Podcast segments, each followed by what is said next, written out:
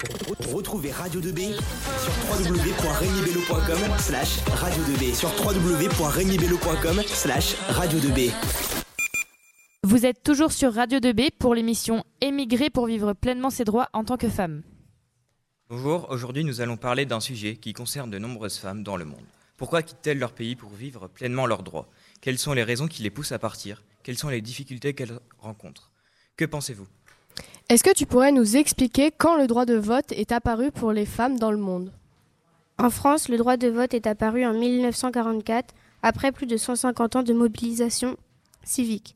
Ce jour-là, ils ont aussi obtenu le droit de se présenter aux élections. Le droit de vote a été obtenu par, par des combattantes dont la détermination a permis de ne jamais renoncer, à savoir que dans certains pays comme le Mali, la Guinée, le droit de vote pour les femmes est encore interdit. Tu peux nous expliquer qu'est-ce que le droit à l'avortement? Le droit à l'avortement en France a été voté en 1975 grâce à Simone Veil. Les premiers pays qui autorisent le droit à l'avortement autorisent seulement le, en cas de viol. Dans certains pays, c'est encore interdit, comme au Malte ou au Vatican. Si elles enfreignent la loi, elles risquent 18 mois à 3 ans de prison.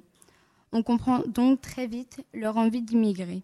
De plus, la contraception dans certains pays est interdite par la loi, comme en Iran. Alors, je vais vous expliquer qu'est-ce que c'est l'excision. Alors, l'excision, c'est une mutilation génitale féminine qui désigne l'ablation totale ou partielle des organes génitaux féminins, extérieurs ou toute autre lésion des organes génitaux féminins. Pour faire court, on enlève totalement le plaisir féminin, donc on fait encore face à une société encore patriarcale dans certains pays, voire continents.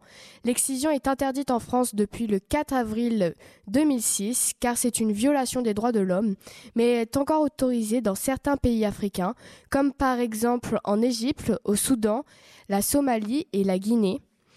Vous saviez qu'aujourd'hui, plus de 20 millions de femmes ont eu une excision Il faut savoir aussi que l'excision est faite avant le mariage pour que la femme soit vue comme pure selon son mari.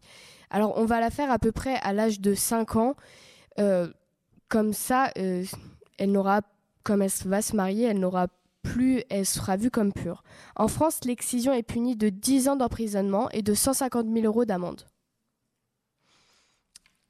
Alors, est-ce que vous pourriez nous expliquer, est-ce que le mariage forcé existe encore dans le monde ou en France? Le mariage forcé est une pratique culturelle qui disparaît d'année en année sans véritable fin car il y a encore des cas de mariage forcé en France, peu, presque plus. Lorsque les faits sont commis à l'encontre d'un mineur, les peines sont de 5 ans d'emprisonnement et de 75 000 euros d'amende. Alors qu'au Mali, en Guinée, le mariage forcé est encore autorisé. J'aurais une question pourquoi les femmes immigrent-elles de leur pays? Pourquoi elles veulent partir?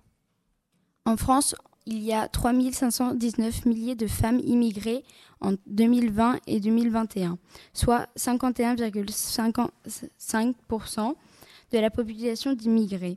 Les femmes migrent de plus en plus de façon autonome afin de travailler ou pour faire des études et non plus dû seulement au regroupement familial. Jusqu'à la fin du XXe siècle, les immigrés en France étaient principalement des hommes.